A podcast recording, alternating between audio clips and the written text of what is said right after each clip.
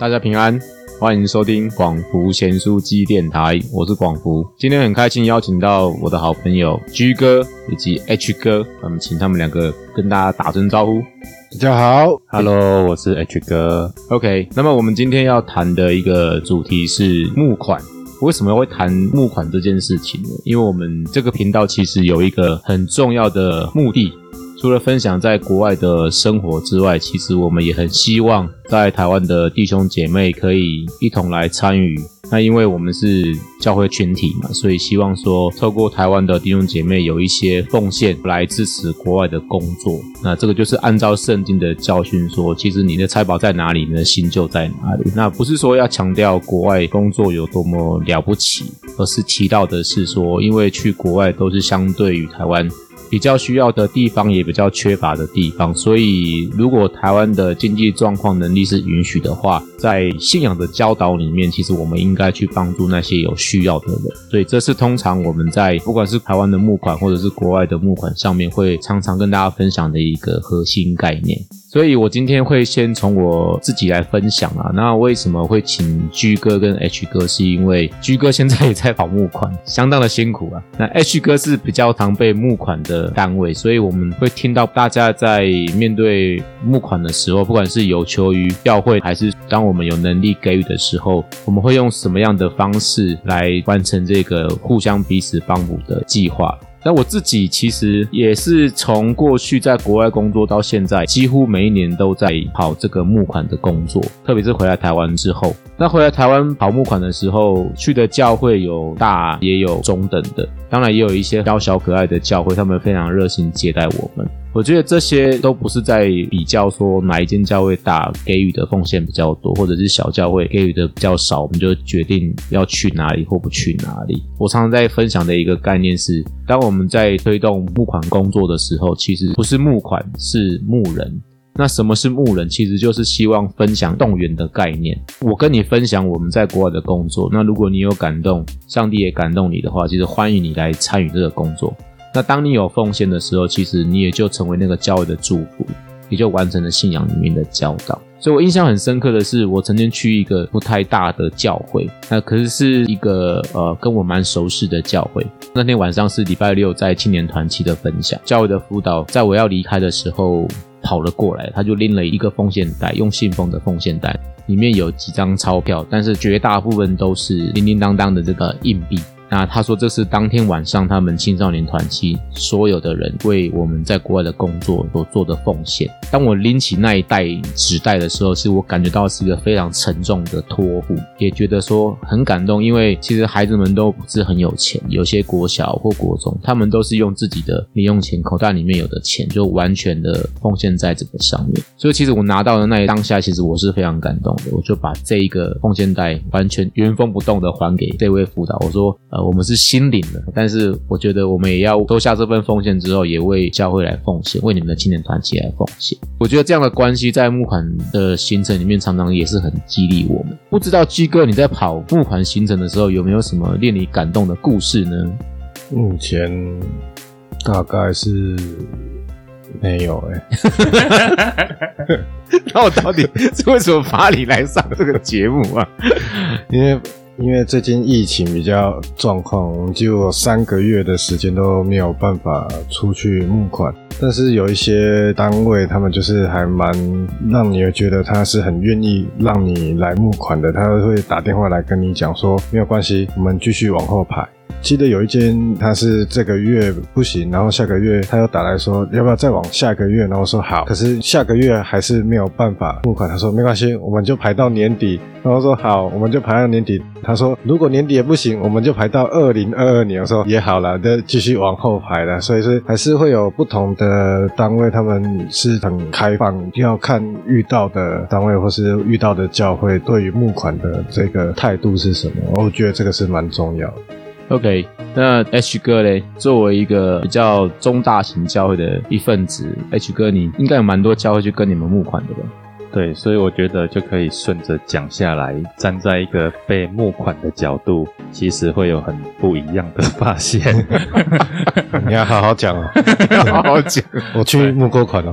哎，对，居哥来毕教会募过款这样子，为什么都没有让我去？哎哎，下次 下次有机会的话，所以你听了，等一下我讲了，你就知道要怎么跟我联络。OK，就是呃，我觉得募款是这样，像刚刚管福有讲到，就是它是一种关系的建立。但是我们通常在讲募款这件事情，只会想到说啊，你比较有能力，我比较缺乏，所以比较缺乏的去找比较有能力的。然后透过任何的形式来做募款，但是对于我常常接收到要来募款的单位，或者是教会，或者是人，我觉得都有一种感觉，就是我会常常接到这种电话，他们常常就会先寄一封信来，那那封信里面会有公文，然后会有需要，然后看了信之后，如果我没有回复的话，那他过不久就会打电话来，那打电话来就会说，哎，请问你们有没有接收到我们的公文？有没有接收到我们的信件？那我们可不可以安排时间，什么时候方便就可以去募款？因为我们的单位可能会有一些规定或限制，或者在会议里面没有做这样的决定，就会回复说我们再看看，那再安排。那如果真的安排妥当的话，那我们就主动联络你。但是我一定会多问一件事情，我会多问他说：你们真正的需要、你们的意向跟为什么想要来这里募款的原因是什么？因为我觉得这个才是募款的核心精神，就是募款单位跟被募款单位它有一个关系的建立，这个了解非常的重要。我通常得到的答案都是信里面不是有写的吗？我们不是拍了很多照片的吗？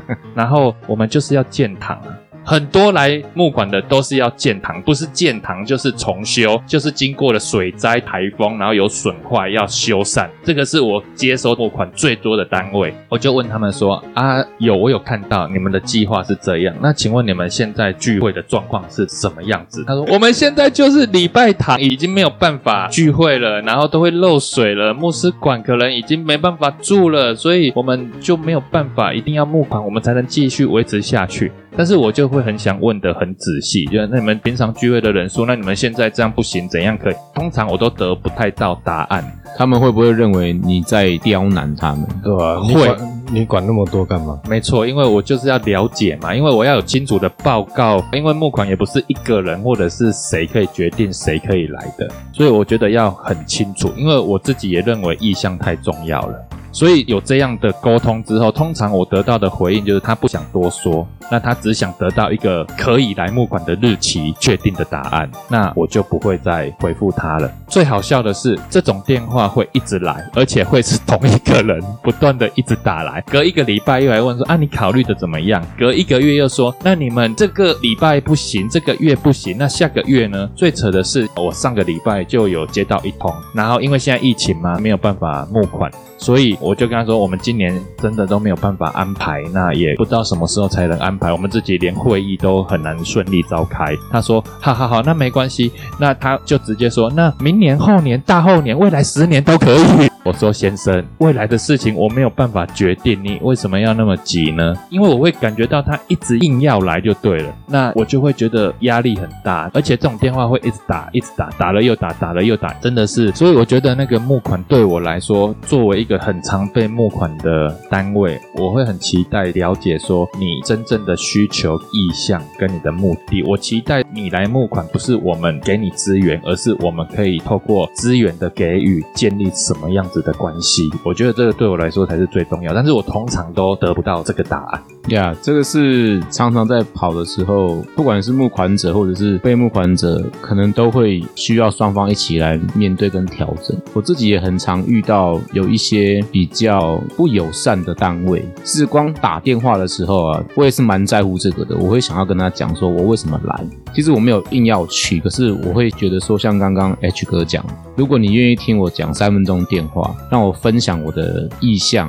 我的使命以及我最终要达成的目标，其实哪怕只有三分钟，我觉得你听完我都很开心。不方便让我去，我觉得也都没有问题。可是那个关系的建立，或者是那个意向的传递，往往是绑在募款一起。那这个东西其实会更胜于那个募款得到钱的意义。因为我们有传递了一个意向，其实来日方长嘛，不知道什么时候，也许有人听到之后，他就会有一些行动。我记得有一次我去中南部，有一个非常小的教会。这位接待我的牧师就很有趣啊，他就说我们的教会好像离你们很远，意思是我们在偏乡的地方。那你现在跟我的弟兄姐妹会友们谈说要为国外的某一个工作来奉献，其实是真的无法连在一起。但是呢，他又很好玩，他说或许你来就为我们打开了一扇窗户啊，我觉得这个就是在意向的传递，所以我们就去分享啦。结束之后的一个多月吧，我就收到了一封信。是来自于这个中南部的偏向教会，一个很可爱的年轻人，他在信里面写了很多很多鼓励的话，我真的非常感动。他说：“谢谢你来我们的教会分享，我听了之后很感动。”那这是我的回馈，他就写了一张满满的卡片给我。那最神奇的是，这封信里面有附了两张我们在国外首都的城市最有名的五星级的饭店的招待券。我说奇怪，他怎么会有这个招待券的实体呢？因为基本上那个国家是很少人去。那你想要拿到这个，除非你是旅行社的人，或者是你是有相关管道，或者是你有家人朋友在那个地方工作，这个不是网络上你去当过就会有，因为那个是饭店的总经理或者是谁签名，然后这个是一个有烫金的字的一个免费招待券。那基本上那不可能是从网络上去 download 下来，一定是有某一些人才有办法拿到这个东西。他就放在这张卡片里面说，等你们回到那个国家去的时候。我要邀请你到这个饭店去做两天的休息，那这个招待券就是给你和你的太太一起来使用。其实我非常感动，我完全没有想到有这样的回馈。那我觉得这是一个关系的建立，这些去过的地方、人、事物，长期以来建立的关系，也会成为一个很重要的祷告伙伴。我觉得这个我可以顺着讲另外一件我一定要 diss 一下的事情，就是我们募款的形式，可能就是去到一个地方，透过分享。或者是专讲，或最多的形式可能是用讲道的方式来做募款。不管你分享、专讲或者是讲道，基本上一个有 sense 的人，或者是一个他积极要募款的人，内容一定是跟他要募款的事情是有关系的嘛？那听的人才会感动。像居哥来过我们的地方募款，哇，他讲他们建堂的那个血汗史，真的是让我啊内牛满面这样。对，然后我们很多弟兄姐妹也都很感动，因为他讲的。内容吸引我们的弟兄姐妹，他们愿意来支持这个建堂，我觉得这个就是很合理。但是在长老教会有一些纪念主日，纪念主日通常也就是跟木板有关系。透过每个主日有不一样的主题，根据每个机构，不管是神学院或者是每个不同的族群事工来做募款，那长老教会就会用一种形式叫做交换讲台。我很常遇到一件事情，就是好，我们交换讲台，我的理解是透过不同。的讲员交换讲台，传递这样一个共同的意向，来达到募款的效果。但是在很多的经验里面，我发现纪念主日安排的交换讲台，那个讲员来了，传道人来了，他那天的信息跟那天的纪念主日要募款的内容只字不提，一点关系都没有，就加了奉献袋，最后跟弟兄姐妹说：我们今天是叉叉纪念主日，要为什么事情募款？需要在周报里面的奉献袋上面有写，请大家来支持。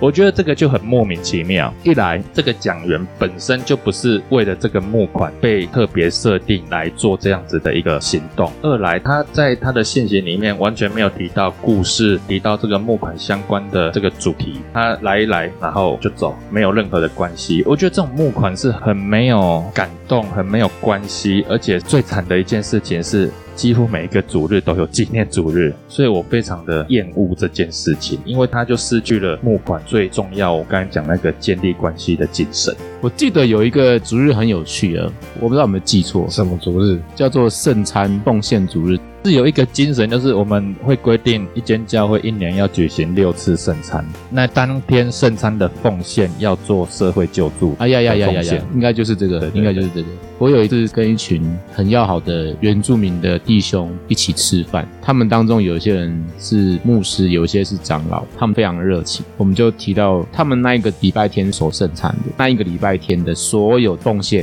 就是会为国外或者是为特别有需要的地方奉献。那一次，我跟这一群很要好的原住民弟兄、牧者、长辈一起吃饭的时候，就聊到这个事情。啊，聊着聊着就谈到圣餐这件事情，他们就问说：“哎，那你在国外怎么样带领守圣餐的服饰？”我就说：“我们也是跟台湾差不多，我们都会有饼，会有杯，只是我们用来做饼跟杯的东西，不像台湾这么样的正式。很多食材啊，或者是葡萄酒的取得不是那么容易，甚至有的地方是没有卖葡萄汁的，所以我们都会用一些替代品。我一开始的时候不太能够接受，因为可能我也蛮死板的吧，所以我一开始听到说我的圣餐杯里面装的是这个可乐，不是啤酒了。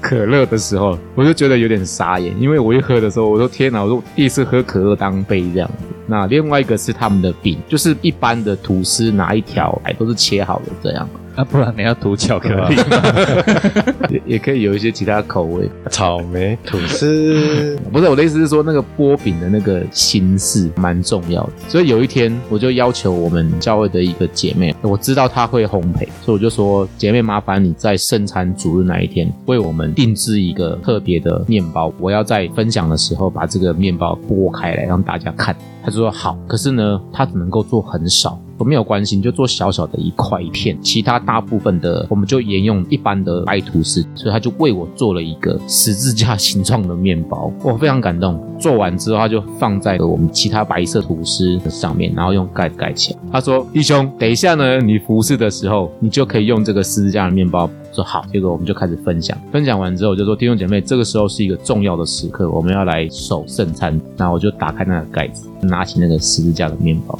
我说：“这是主耶稣的身体。”喂，你们开！我就尖叫。我发现，因为我那个十字架面包上面爬满了蚂蚁，蚂蚁已经爬满我的双手。叫了一下之后，我们台下的弟兄姐妹就赶紧跑上来帮我把手上的蚂蚁全都拍掉。但很神奇的是，在当下我发现，所有的白面包、白吐司里面都没有任何的一只蚂蚁，所有的蚂蚁集中在这个十字架这位姐妹所做的面包上面。我就问他说：“你在面包里面加了什么？”他说：“没有，我就是很正常的制作这个面包。”我们才发现，其实他做的是比较天然的方式，所以蚂蚁很喜欢。而在当地所购买的白吐司传统的这种面包，其实是加了很多化学原料去漂白，或者是连蚂蚁都不吃的食物。我分享完这个经验之后，呃，我的那些原住民弟兄们，他们都觉得很新奇。可是他们说：“哎呀，你讲这个哦，我有更好笑的。”说：“啊，你还有更好笑的？”愿闻其详。他就说：“哈，我们有一天在守主日的时候，发现我们居然有饼没有杯，他就很慌张，因为已经早上九点，他们是在山上，所以没有办法去便利商店或任何一个地方取得葡萄汁或相关的东西，这样，所以他就很慌张，他就赶快打电话给他的长老说：长老，长老，不好了，我们只有饼没有葡萄汁，该怎么办？”那这一位长老就说没有关系，我认识有位弟兄，他们家有很多的葡萄酒，所以我们去跟他借一桶来。他说好，就赶快去他们家仓库里面拿了一桶酒出来，赶快倒满了所有的圣餐杯。倒完之后，牧师也不疑有他，就开始守那个主日。等到牧师把饼跟杯分享的时候，就说来，这是主耶稣的杯，我们应当如此行，或者是纪念他。这个仪式非常重要，是因为牧师会先拿起杯来喝，然后邀请弟兄姐妹一起来喝。